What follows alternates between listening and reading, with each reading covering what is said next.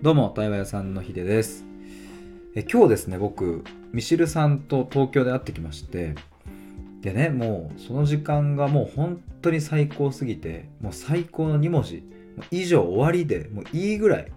いや、それじゃダメなんだけど、それでいいぐらい最高だったので、え今日はその話をちょっとしたいと思います。どんなことを話したのかとか、まあ、何をしたのかとか、えーミシルさんがどういう人だったのかとか、なんかその辺含めてざっくばらにちょっとお話できたらいいなと思います。で、まあ今日の流れざっくりどんな感じだったかっていうと、まずキャッチボールしたんですよ。あの、まず入り口がキャッチボールです。初めましてでキャッチボールやりまして、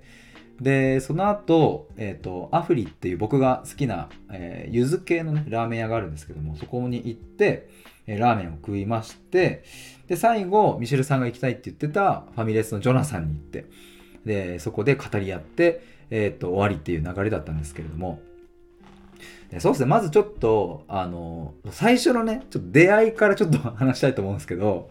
あの、その新宿の公園に今日11時集合だったんですけれど、えー先にね、ミシルさんがちょっと早く10時45分とかかな、にもうすでに着きました、みたいな、先に着きましたっていうふうにツイッター DM で連絡来て、で、僕その時点でもうすでに、えー近辺にいたから、まあ、ちょっとこう早歩きで、えー向かって、で、そうするとですね、そのこう、なんだ、あの、ちょっとキャッチボールできるゾーンみたいな、檻というか柵みたいな、ちゃんとそういう囲われているところが公園の中にあるから、まあ結構でっかい公園なんですけどね。で、そこ、とある一角にあって、で、もう、その、2、30メートル先ぐらいに、ミシルさんがいるの見えたんですよ。あ、ミシルさんだと思って、僕はわーってこう手を振って、で、さささささって行って、で、ミシルさんの目の前に行った瞬間に、むっちゃ挙取りまして、僕。そんなに挙取る俺って俺も思った。みたいな。むっちゃ挙取りました。なんかね、ちょっと映像でお伝えできないのが、ちょっとこう、あの、もどかしいんですけども、ちょっと声でね、声でこんな感じだったっていうのをちょっと お届けすると、こう、ミシェルさんの方の近くに行って、えっ、と、パッて見たときに、あ、あ、はじめ、はじめまして。アイス。アイス。みたいな、イメージそんな感じですね。なんか、もうキョロキョロして、で、その、どこを見ていいか分かんなくなっちゃって、で、結局僕は何をしたかっていうと、もうすでにミシルさんがそこでグローブとボール出してたから、僕もすぐにグローブを出して、あ、じゃあキャッチボールしましょうみたいな、出会って1分以内くらいでキャッチボールスタートしまして。っていうぐらい僕はね、挙取ってました。で、まあ、後々ね、この話、ジョナサンでもしたんですけども、その、まあ、緊張はしてたんですよ、僕。ミシルさんはね、そんなに緊張しなかったって言ってましたけども、緊張はやっぱしてて、でもこの緊張って、なんかいわゆるこう、ドキドキドキドキみたいな、その鼓動が速くなって、ああ、やばい、緊張する。ああ、どうしよう。みたいな、そういうんじゃないんです。いや、むしろなかったんです、そういうのは。こう、なんか、鼓動がドクンドクンドクンドクンみたいな。なかったから、僕全然緊張してないと思ってたんですよね。2、30メートル先にミシールさんが見えた時は、こうバーンって手振って、あ、なんか、ついに会えたみたいな、やったと思ってて、いざ目の前にして初めましてって言った瞬間にも目がどこを見ていいか分かんないみたいな感じでキョロキョロキョロキョロしてましたね。っていうのが あのミシルさんとの、え出会いでした。でまあ、えーめちゃくちゃ挙取ったわけですけれどもまあその後ですね、えっとキャッチボールをすることになってたのでねキャッチボールをこうしてキャッチボールするとちょっと距離がねあるので別にそんなじっくり話すというよりはまああのちょっと軽く話しながら、えっとやってたんですけれども。で途中休憩入れてみたいな。でね合計ね1時間ぐらいありましたね。今はねもうすでに筋肉痛来てるぐらい結構動きました。でそこがねいい感じにこう思いっきり投げてももし暴投しちゃって変なとこ行っちゃってもすぐにこう壁があるから大丈夫だっていうのもあって結構思いっきり投げたりしたんですけどもにしてもねミシェルさんの球がめっちゃ良くてもうギュイーンってねこう伸びてくるんですよ。あの野球やってる方とかあのだったら分かると思うんですけどもこういい球をグローブでパーンって取るのめっちゃ気持ちいいじゃないですか。で僕はもう今日それがねめっちゃ楽しかった。一番楽しかったかも。そのミシルさんのシュッて伸びてくる球をグローブでバーンってあの取る瞬間。めっちゃ左手痛いんですけども。手のひらめっちゃ痛かったんですけどいやーめっちゃいい球で。でもうそれが楽しくてたまんなかったですね。なんか久しぶりにこう生きてる球を取ったなという感じです。なんかこう草野球とかもねあもう今やんないですけどもあの一時やってた時はそのなんだろうなそんな別にみんなこうもうおっさんとか なんていう体がおっさんなのでいい球投げれないしね別にみんなこう遊びだからあれなんですけど今日のミシルさんの球はもうよくてもう久しぶりのあの軌道をやっぱ興奮しましたね。なんか僕も自分が野球やってる時をこう思い出した感じがしますね。っていう最初はそこからスタートだったんですよ。僕多分その初めましての人とキャッチボール入り口っていうのはもしかしたら今日が初めてだったかもしれないですね。まあ、ミシルさんとはあのコラボとかでも話したことがあのあるので、まあ、初めましてっていうと厳密に言うとちょっと違うんですけども、まあ、でもね、こう直で会ったのは初めてだったので、まあ、すごいいい時間でしたね。で、まあ、その後に、えっ、と、まあ、12時ぐらいになって、じゃあそろそろあの飯でも食うかということで、えっ、と、僕が好きな、えー、ラーメン屋アフリというね、柚子のラーメンを2人で食べに行って、で、まあそこでもまあちょこちょこといろんな話をしまして、で、食べ終わった後に、えっ、ー、と、ジョナサンに向かったんですけれども、えっ、ー、とね、多分何時ぐらいかな？まあ12時、10 12時半過ぎとかかな？にジョナサンに入って、で、最終的に3時半ぐらいまで、えー、いたので、まあ3時間とか3時間弱ぐらい話したかな。はい、あの、まあ、そこのジョナサンでの話がやっぱねあのしっかり落ち着いてゆっくり話せたのでこう一番深いところまで話せたんですけれどもあのなんつうの？あのやっぱああいう時間が僕はたまらなく好きだなと思いましたね。あのミシルさんにも直接言ったんですけれどももし僕神様があの急に急に神様がとか言うけどそのお前明日から、えー、酒は飲んじゃいかんみたいなこうなんか楽しくワイワイ、えー、飲む系の、えー、そういうお酒の席はもう金輪際お前には禁止するとかっていう風にも神様が禁止されてもしてきてもなんか別に全然いい。いむしろなんかこういう時間がずっとあるんだったらいいっすねみたいな。それぐらい僕好きっすっていうもう最高に楽しかったんですけど。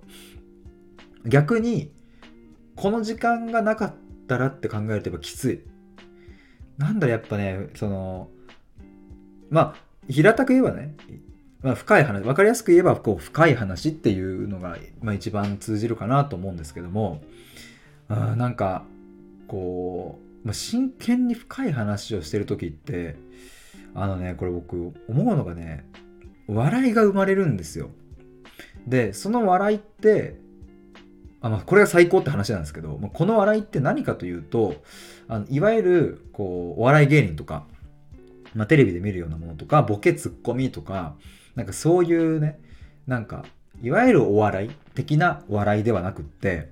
なんかこう共感とか逆に言うと,、えー、っと新たな発見だ要は共感できないポイントそれ新しいみたいなものとかなんかそういうのが分かった時にこう笑いが生まれたりするんですよね。あの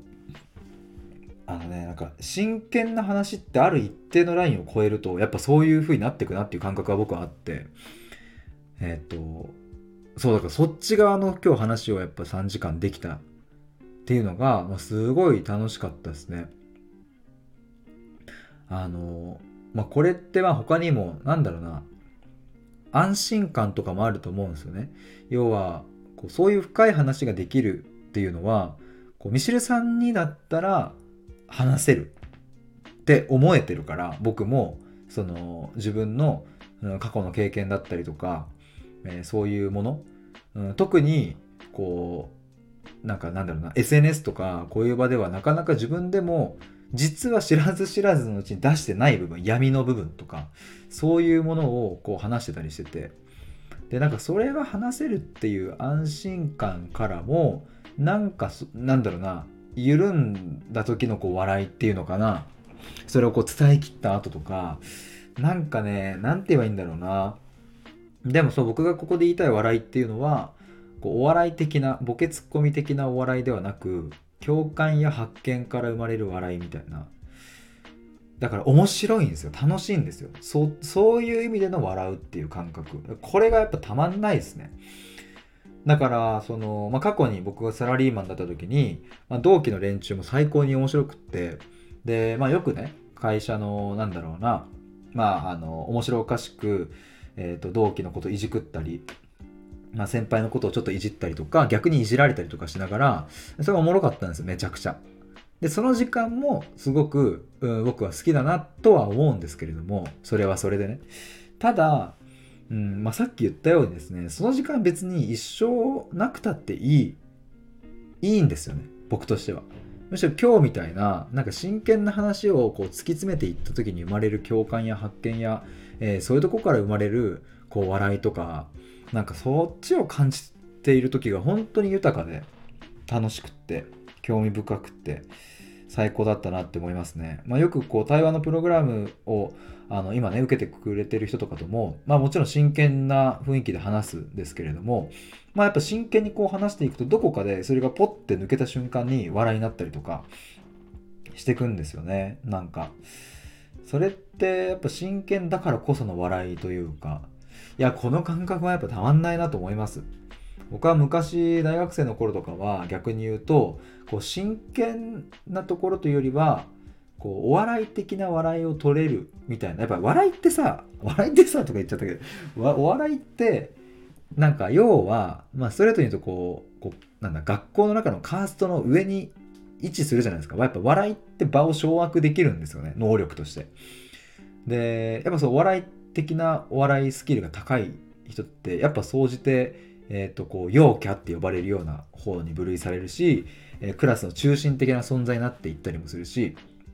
でだから僕もなんかそういう風に笑いを取らなきゃとかなんかねそっち側に駆られていたんですよ大学の時だからでもなんかそういう視点が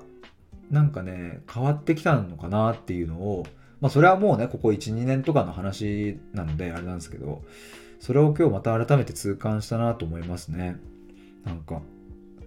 面白いだからちょっとこう語るみたいな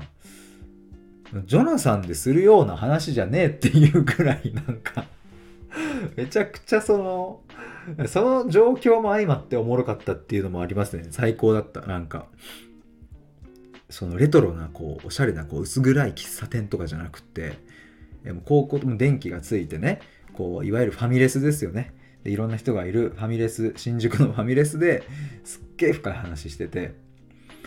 でっていうのがもうまた最高でしたね。でそうそうその、まあ、ジョナサンでどんな印象だったかみたいなこうお互いの話になってで僕ミシルさんにねなんかそういうような質問されたからあどんな印象だったかなっていうふうに答えようとした時になんかね言葉に詰まったんですよ。詰まったっていうか出てこなかったんですよパッと。僕なんかその、まあ、これをミシルさんにも直で言ったんですけど僕こういう時ってなんかあのうまいこと説明はできちゃうんですよねみたいなことを言って要はですねそのもしその印象どうだったって言われたらあそうですねなんか例えば最初はこういう第一印象だったんですけどもあの、話していくうちにこういう風になってってで最後のあのお話とかもとっても素敵で、えー、なんか今こんな印象ですみたいなことを割とこう瞬発的にあの言えることがほとんどなんですけど今日なんか固まっちゃって「お前?」ってなってでそれなんでかなっていうのをその場でこう言語化言語化もうまくできなかったですねその時。なんかなんか自分が言いたいことじゃない言葉が出てきたりとかしてこれどあれ？みたいな。なんかなんかねうまく言語できなかったんですけどもなんかだんだんとこうあの話してると分かってきたのは今ちょっと前に言ったようなこと。要は安心感とか、うん、ミシルさんだったら話せるみたいなそういうものを感じたから要はこう気取らなくていい。自分がおどけなくていいし、うん、真剣でいいしなんだろうな、まあ、自然体で入れるっていう。だからそういうのをこう醸し出してたからミシルさんが。でそういう人だから。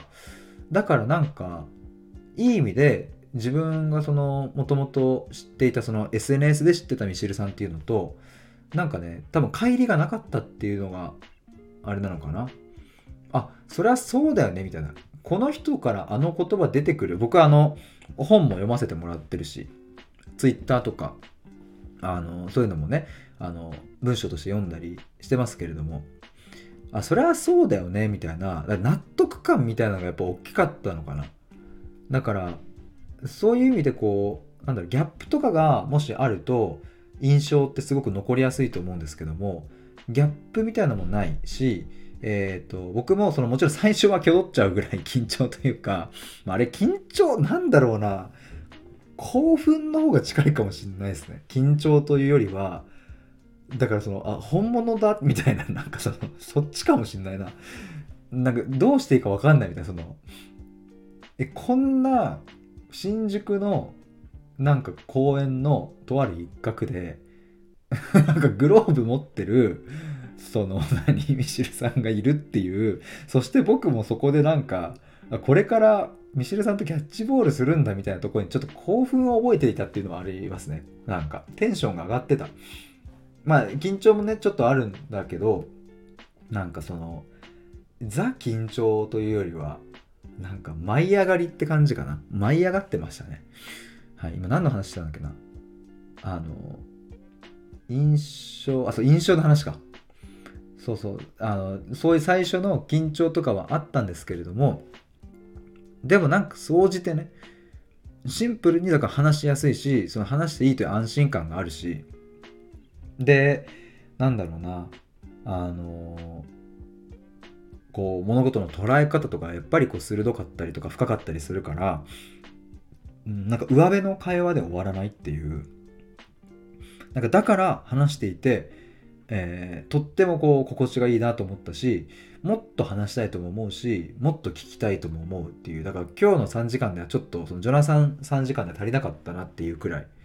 でしたね。でそんな感じでね僕もこう最初全然言葉にできなくて僕ほん本当に自分でもねちょっと珍しいなって思うくらいなんかこんなに言葉にできないんだって思うくらいだったんですけどもでもそんな中で話してる中でふってあそうだって思い出したのが僕ジョナサンに入ってから、えーとまあ、ミシルさんとねこう対面何その向かってこう席に座るじゃないですか。そこで感じたことが1個あってこれぜひ皆さんにも聞いてほしいなと思うんですけどもその要はね今日あのキャッチボールをする時も、えっと、ラーメンを食ってる時もその、まあ、ある程度の距離感はあるし、えー、距離感っていうのは物理的なねで、まあ、ラーメンのところも、要はカウンター席だったので、これ横並びなんですよ。だから目をちゃんと見なかったんですけども、ジョナサンで面と向かってミシルさんとこう話した時に、僕目がめっちゃ印象的だったんですよね。で、どう印象的だったかっていうと、これもね、そのミシルさんにいやちょっとマジここまで言うのちょっとキモいかもしんないんですけどって言いながら言ったのはその目の奥に何かあるっていう感覚があるって言ったんですよミシルさんに。なんか、眼球はここにある、ここってね、眼球あるじゃないですか、皆さん。眼球はそこにあるんだけど、なんか、その先、奥に、なんかもう一枚何か、もう一個なんかあるような感覚を今日受けたんですっていう話をしたんですよ。で本当にそれがあって、ジョナサンで、まあ開始何分か忘れましたけど、冒頭の方かなんかに、ミシルさんの目を見てる時に、なんだろうな、あのやっぱね裏側にその本当に眼球の目ん玉の裏側に何かいる獣がいんのかなみたいなことも言ったんですけども何かが潜んでいるっていうのに近いのかなっていう言葉にしたりとかうんなんかねすごくあの僕初めて感じましたねああいうの。なんかいると思って なんかいるとかそういう時にミシルさんも笑ってくれたし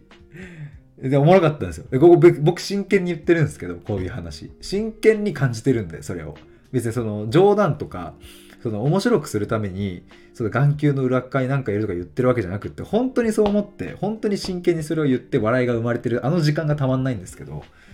そう、あの、何言おうとしたんだっけ？なんかいるって思って。あ、で、そうだ。で、色で例えると、あの、紺色、濃い黒とかに近い紺色のものを感じますっていうふうに言ったんですけど。でそこからこう話が発展してまあ闇とかそういうものだよねみたいな話になってって。でなんかそうそうそういう部分かな。なんかそう闇というか。で別にその闇っていう言葉だけで捉えてしまうとなんかねどこかこう、うん、なんつうんだ暗いとかあいう風に見えちゃうかもしれないんだけどそうじゃなくってねで僕これもミシルさんに言ったんですけどあのなんかその目を見た時にねえっと寂しいっていう感情ではないんだけれども寂しいという感情が出てくるところと同じところからなんか別のもんが出てるような気がしますっていう風な話をしたんですよ。これちょっとなんか身振り手振りで伝えたいんですけどでなんかすっごいその何感覚的な話なんですけどその寂しいっていう風な感情が出てくる何か小さなまあ何出口というかがあるとするじゃないですかそのなんか根っこにあるもの。で、そこから寂しいという感情が出てるとして、そのなんか穴からなんか別のもう一個の別な感情がこう吹き出てるような。で、それをなんか目の裏側に感じたっていう。なんか、ちょっと説明がうまくいってる気はしないんですけど、でも、そうだな、なんか、あの、魅力的という言葉で、えー、終わらせたくないですが、でも僕はそういうことが言いたいですね。なんかああこの人はどんな世界を見てるんだろうとか。うんそういうのにうん。そういうこう興味もがもうめちゃくちゃあるし。なんあでねちょっと話長くなっちゃってごめんなさい。なんかあのまあでもせっかくなんでねもうこれちょっと皆さんに聞いてほしいな。なんかで僕そこれは今日ミシルさんにはあの直では伝えてないんですけどもあのねなこれもまたね言葉が難しい。難しいんですけどとってもこうねピュアさというか純粋さというかをすごく強烈に感じたんですよね。でまあこれ言葉のやっぱ難しいとこだなと思うんですけどもピュアとか純粋っていうとうーんなんかただただ汚れがないというか綺麗なみたいななんかそこだけのニュアンスで取られそうなんですけどももちろんそうそうなんですよ。すごい透き通ってる感じがするんですけどなんかその純粋とかピュアっていう言葉だけではなんか言い表せられないさっきのこう目の奥目の裏側になんかあるみたいななんかそういうものも感じたんですよね。まあでも本当にこう皆さんに分かりやすくお伝えするとこうピュアな感じこう純粋な感じを今日話していてうんとっても感じましたね。だから僕も話しやすくだからなんか少年っていうこの僕がなんか少年とかねおこがましいかもしれないけどなんかその少年っていう感じを感じましたね。なんかねこんな年下の言うのあれかもしれないですけどすごくうんそうそういうとこのだからなんだろう闇と純粋さとピュアさと寂しさと、えー、なんだろうなこう深さとこう海の底にあるような深海っていうのかな。なんかそういうものと、えー、でも一本の透き通った、光が差し込んでくるような感じとね。うん。ただあなんつうんだろうこれちょっとうまく言葉にしたいな。でもむずいな。でもきっとミシルさんもそのなんだろう純粋さ。いやでもなちょっとむずい。むずいしなんか僕の勝手な予想になっちゃうからあれなんですけど。でも石ルさんもきっと何かうん何かとこう戦っているのか、まあ、自分の、うん、生き方生き様を、うん、刻んでいるのか。あそうだからね表現者はもう本当にもうアーティストっていう感じを受けたってこれはミシルさんにも言ったんですけどね。だからやっぱりこう純粋性みたいなものがこう透き通ってるがゆえに世界の捉え方が鮮明だしだからあれだけこう発信もみんなから支持される発信になっているしみんなが言語ができないところ言語ができているしでもそれがゆえにきっと苦しかったこと、まあ、今もあるかもわかんないですけれどもそういう部分もきっとあっただろうし、うん、とかねそういうなんかやっぱ言葉ではごめんなさい。ちょっとやっぱ言えないわ。言えないんだけど、ちょっとニュアンスで汲み取って ください。すいません。でもなんかその今僕が並べた言葉たちをなんか一個の鍋に入れてぐちゃぐちゃにバーってかき混ぜて煮込んで煮込んでみたいななんかそれですもうそれは言葉にはできません あのそれは別に綺麗なものとも言えないし汚いものとも言えないし、えー、透き通ってるものとも言えないし濁ってるものとも言えないし、まあ、その全部でもあるみたいな感じなんですけれどもちょっとわかんないです。わかんないですが魅力的ですよね。で魅力的っていう言葉でも表現したくないって僕はさっき言ったんですけどもなんかもうそうなんかねそれぐらいやっぱうんのものを僕は今日感じたのでなんかねこう、うん、言葉で表現したくないものがやっぱこの世の中にありますね。うん、ということです。はい。まあちょっとあのー、なんだろう僕はちょっとこれぐらいなんかなんだろうなすごく充実して豊かで満たされる時間って、まあ、なかなかね僕はうん実は多分小中高大となかったよなって思って。まあもちろんこのスタイフを始めてからこうして、うん、自分の思ってることとか話せたり聞いてもらえたり、うん、なんかコラボとかさせてもらったりするようになってからやっぱこう伝えたりねできるようになりましたけど本当におかげおかげさまでそれはありがたいなと思いますけども。まあでもこうして会ってここまでこう、うん、話せる人ってやっぱいない。なかなかねいないので僕は。友達とかも少ないから本当に少ないので。いやーなんか本当最高なもう今日の冒頭にも言いましたけど最高でした。キャー。いや最高でしたね。なんか喋り忘れていることがありそうな気もしますけれどももしもちょっと思い出したら話したいと思います。あちなみにですねちなみにっていうかあのそうそうミシェルさんとの話の中で結局僕はねやっぱ誰に自分の発信を届けたいんだろうかみたいな話になってて。でまあそこで今日、まあ、家の帰り道とか家帰ってきてからも考えたんですけどもあの僕自身って結局どうだったんだっけっていうことを考えてたらその今みたいになる前ですね。発信とかするもっと前の時って。なんかね一つ思ってたことは僕普通コンプレックスというか無個性コンプレックスとでも言うのか可もなく不可もないっていう自分にすごく嫌気がさしてたなと思うんですよ。そんな人がもしかしたら一つのこう届けたい相手なのかなと思ってまあそれをねまあ、ミシルさんだったらこうクズ男に悩む女性っていうのがこう一つ、うん、分かりやすい、うん、なんかターゲットターゲットって言い方でいいのか分かんないけどねそう届ける相手にはなるとは思うんですけど僕はもしかしたらその普通な状態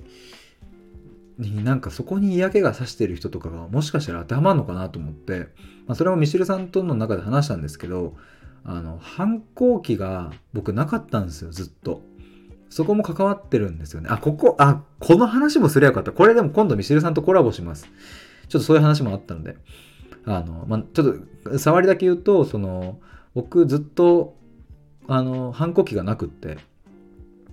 25歳のタイミング、母親が癌になった後に、まあ、いろんなことが重なって、初めて、人生初めて母親と父親にブチギレるっていうことをやったんですけども、それまでは反抗期がなくって、で、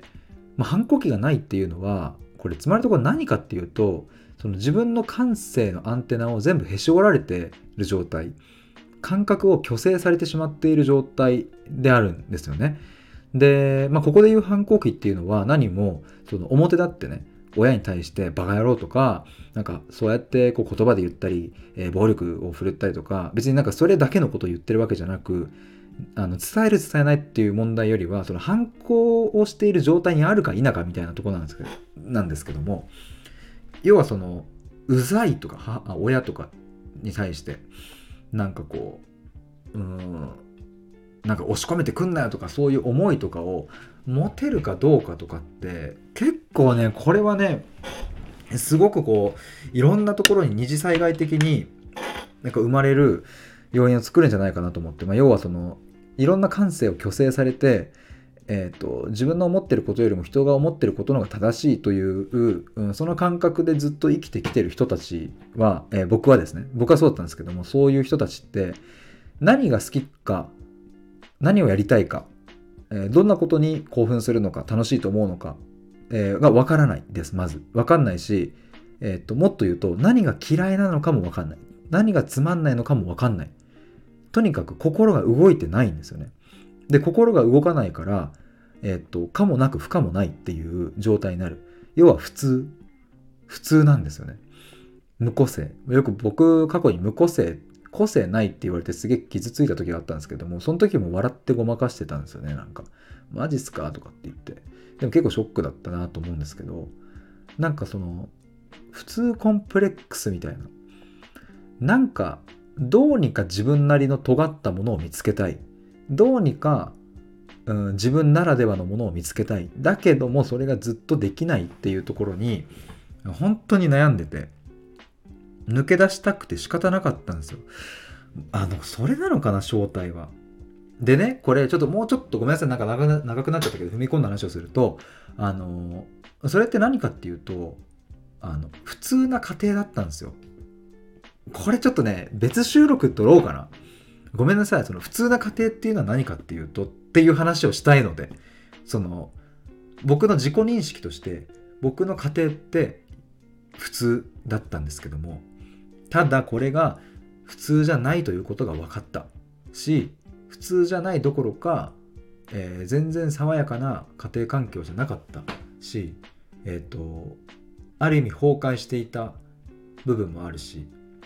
えー、親子の役割が逆転していた家庭だったなとも言えるしね。あの僕と親の関係性ですよ。弟とか兄貴はどう捉えてるのかはその詳しくは分かんないけど。でも僕は親の役割をしていたし親は子供だったんですよね。蓋を開けてみたらでも蓋を開ける前はいわゆる普通の家庭、え、父親はサラリーマン。母親もまパートをやってで週末は、えー、子供たちの少年野球のお茶当番やったりとかまあ、すごく、うん、信頼もあって、えー、みたいな。でそんな母親父親だったから、うん、僕はまあなんだろうなこう恵まれた家庭。まあそんなにこう、まあ、お金はねあの全然こうあの豊かではないけどただ貧乏ではないみたいな、まあ、きついところもあるけどまあ普通に生活はできる。みたいな普通の家庭で育ったんですがなんかさっき言ったように普通の家庭で育ったからこそうんなんか自分って今特になんもないのかな。とか逆に普通の家庭で育ったにもかかわらず自分って自己肯定感が低かったり自信がなかったりこれどういうことなんだろう？世の中でいう自己肯定感が低いとか自信がないって例えばなんか親からすごくひどいことをされたとかなんかそういうことをね言ってる人がいたりとかするなぁと。でも自分は結構普通の家庭だったよな。別になんかそのねすごいわーって虐待されたりとかもないし。あれ？じゃあ自分が悪いんか。あ自分がいじめられた経験が悪かったのかな。みたいな。ただこれも蓋を開けたらやっぱ家庭環境から来るものだったなと。しやっぱ崩壊していた。だから何が言いたいかっていうとですね。自分今もし自信がないと自己肯定感が低いとか人間関係でこう本音が言えない言いたいことが言えないとか自分が何をしたいか分かんない何が嫌いなのかも分かんないっていう風な状態にある人そんな人たちがもし自分の家庭を普通の家庭だというふうにもし思っている人がいるのであればそうじゃない可能性は非常に高い。つまりそのちゃんと反抗してる人ちゃんと親に対して面と向かって本音の関係性でいられてる人っていうのは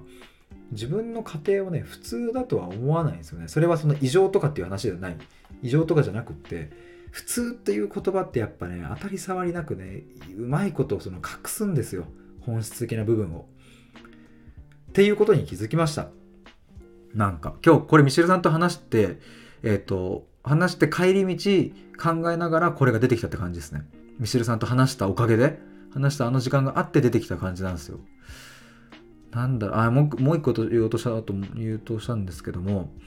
あのえっ、ー、とちょっと待って。しるさんの話して普通のあそうそう。で僕もねやっぱ高校時代にこう省かれたりとかすごいきつい経験もあったんですけどこれだからそれがねその例えば高校の時いじめられた経験が今の自分の例えば自信をなくしてるとも取れるんだけどこれね蓋を開けるとやっぱここも家庭にあるんですよ。いやいや暴論みたいなことも思われるかもわかんないけど要はそのいじめというか、まあ、いじめになぜなるのかっていうと自分が言い返せないからっていうのがあるんですよね。例えばちょっといじられたりとか嫌なこと言われた時にお前それ嫌だ。その言い方すごく傷つくとかやめてとかっていうのが別に言えたらいいんですよ。でそれで言ってもあの治んなく治んないでねまたいじられたとしてもやめててかもう本当にうざいって言えばいいんですよ。それを言えるっていうことが大事なんですけども僕は言えなかったし他の人他の例えば同じグループのねなんかこう中学生の時とかに仲間がうんすごいこうバカにされていじめられもういじめに近いようなバカにされてる時に僕はそいつのことを助けられなかったのがすごく今でも心残りだったりするんですけどもなんで言えなかったかっていうと僕は親との関係性がずっとそれだったからなんですよね。っていうことが分かってったんですよ。要はその父親と母親の関係性があんまり爽やかじゃなかったから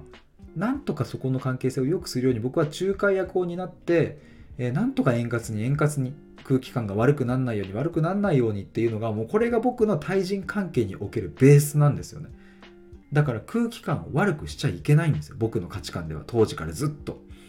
でそんな風に育ってきた僕は何をするかっていうと自分がいざそういう風な嫌なことを言われたりとか傷つくことを言われても笑いで返すんですよね。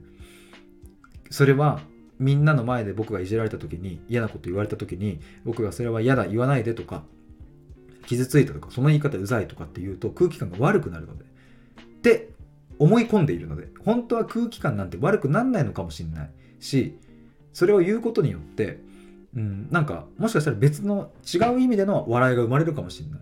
けど僕はそれを言ってしまうとダメだと思い込んでたからずっと受け入れてた。ってなるとねやっぱそのもし今聞いている、うん、聞いてくださってる方の中に過去、うん、いじめだったりとか省かれたりとかすごくそういうきつい経験がある方もしいたらねあのそこもしかしたらじっくり深掘りしてみるとそれって実はそのいじめが起きたのって今の僕みたいに自分が言い返せてないからつまり自分が対人関係におけるベースっていうのが言い返さないっていうことに親との間でなっていたからそれが自分のいじめの経験として傷ついて残ってるんじゃないかとか他にもあるかもしれないけどそういう見方もできるんですよね。だからあの結構そのいじめの経験とかはあのそこが原因だで止める人が多いですけれども実はそれって真のきっかけ原因ではないっていうことはあのまあ、僕自身の経験からもそうだし僕が今まで対話をしてきた経験からもあのほぼそこじゃないっていう。よくだから僕はねきっかけはきっかけじゃない。その自分が思ってるきっかけっていうのは実はきっかけじゃなかったりすることがほとんどっていうことをよく言うんですけども。ごめんなさいちょっとなんか話がわーって広がっちゃいましたが何が言いたいかというとですねミシルさんはこうあのとこういう人に届けるどういう人に届けるみたいな話をねミシルさんとしたことによって僕自身も帰り道いろいろ内省が深まりですね。で、この言葉に今たどり着きました。普通コンプレックス、無個性コンプレックス。うん何か自分もこう尖ったものを見つけたいと思いながらも、可もなく不可もなくで終わるという。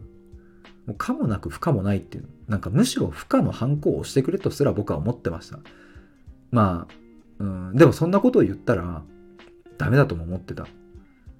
なそんなこと言ったらなんかお前お前そんなことを言ってじゃあ本当にその烙印をされてもそんなこと言えんのかよって言われたらまあ確かにみたいになっちゃうからねでもなんか僕は心のどこかでどの底に突き落としてほしいとさえ思ったぐらいやっぱ無個性とか可もなく不可もない存在いてもいなくても変わらない存在っていうのはやっぱ苦しかった。これかもしんない僕のこの長年の約10年くすぶっていた15歳から25歳の時の正体はそこかもしれない。だから僕は平均値を取るのがうまいんですよ。今はあえてこういう言い方をします。平均値を取るのがうますぎちゃうからあの凸凹がない。ツルツルの表面で。何の引っかかりもないから摩擦も生まれない。喧嘩も生まれなければ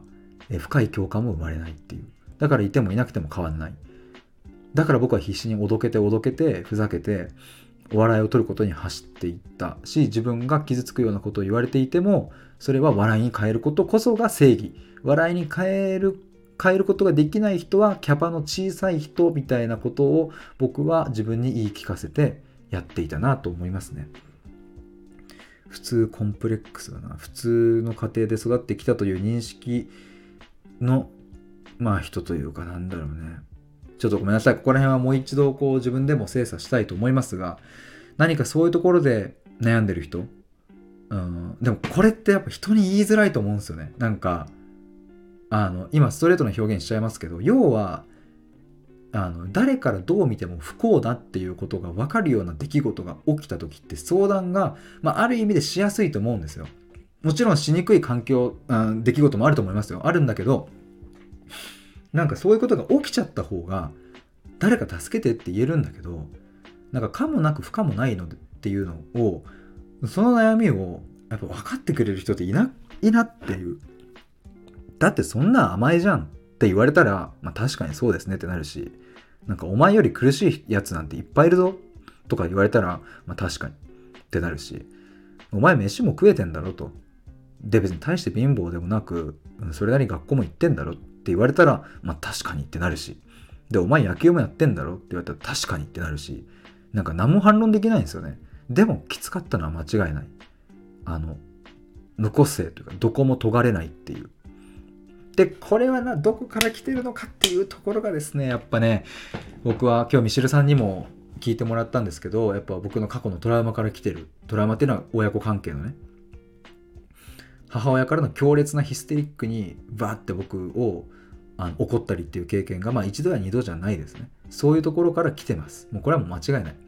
だから僕はこれを反抗期2年前の反抗期の時に全部母親にぶちまけたしそのせいで自分の心は死んだというふうに伝えたし、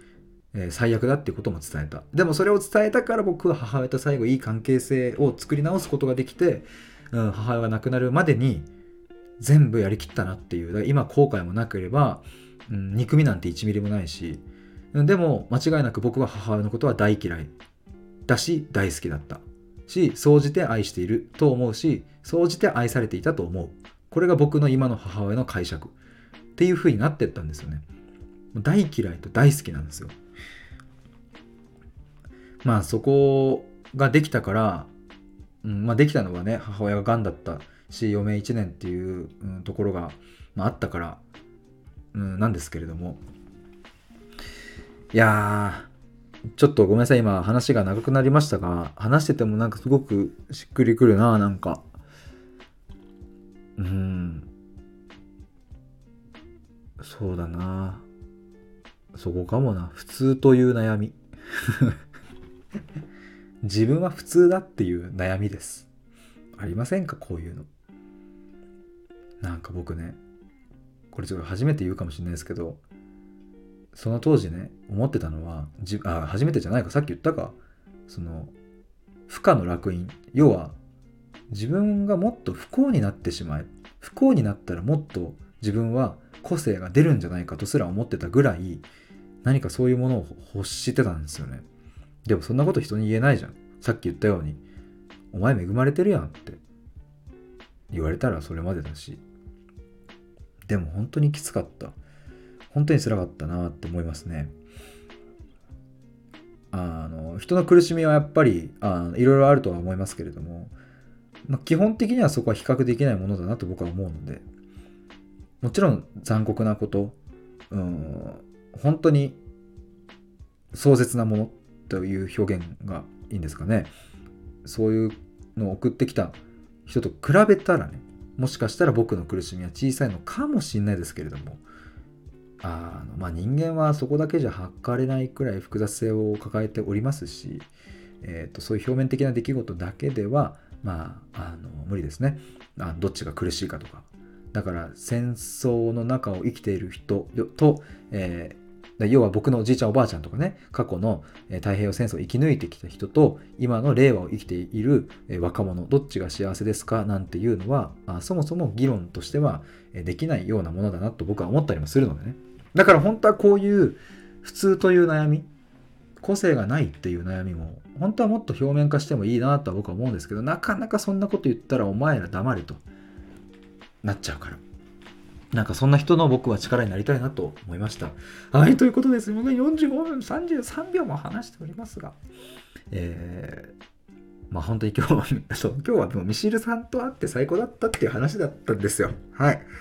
以上です。あの、ミシルさんの、そうそう、今後ね、ちょっと僕、今日もミシ直でお話したんですけども、ミシルさんとコラボしたりとか、あの、くず教とか執着本とかをテーマにしたコラボライブとか、あの、する予定なので、というか僕からちょっとそういうのも提案させてもらったりとかしたので、ぜひ、え今後とも皆さんよろしくお願いします。そしてこの長い収録をここまで聞いてくださって、え本当にありがとうございます。ということで、えー、今日は以上になります。ありがとうございました。バイバーイ。